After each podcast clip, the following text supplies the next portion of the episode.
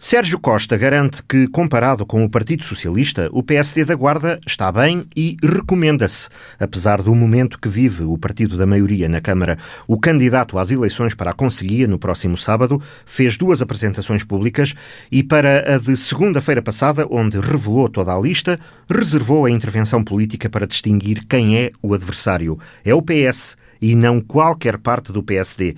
O agora vereador sem pelouros acredita que, seja qual for o resultado do dia 27, o partido encontrará a união. Na noite das eleições, após a divulgação dos resultados, tenho a certeza que todos os militantes do PSD darão as mãos em defesa do nosso projeto político, vitorioso em 2013 e reafirmado em 2017.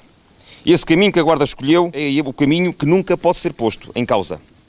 O nosso adversário é o Partido Socialista. Um Partido Socialista que, esse sim, procura um rumo para se libertar da memória ainda recente, acusa o candidato à liderança do PSD. A nível local, o PS não arranca. Continua agarrado à lana caprina de pequenos pormenores, ou então fica apenas pela rama, esquecendo todo o bosque.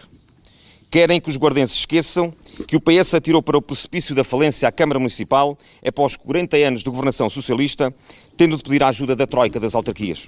E é o PS e não o PSD que está em falta para com a Guarda, afirma Sérgio Costa. O PS fez promessas à Guarda que não cumpriu e que teima em não cumprir. Exemplo disso é a instalação na Guarda dos vários serviços desconcentrados do Estado, anunciados em plena campanha das, eleições, das últimas eleições legislativas, mas a julgar pelo atraso das mesmas, mais parecem promessas próprias de campanha eleitoral, feitas apenas para aumentar as suas votações à custa da mentira aos guardenses.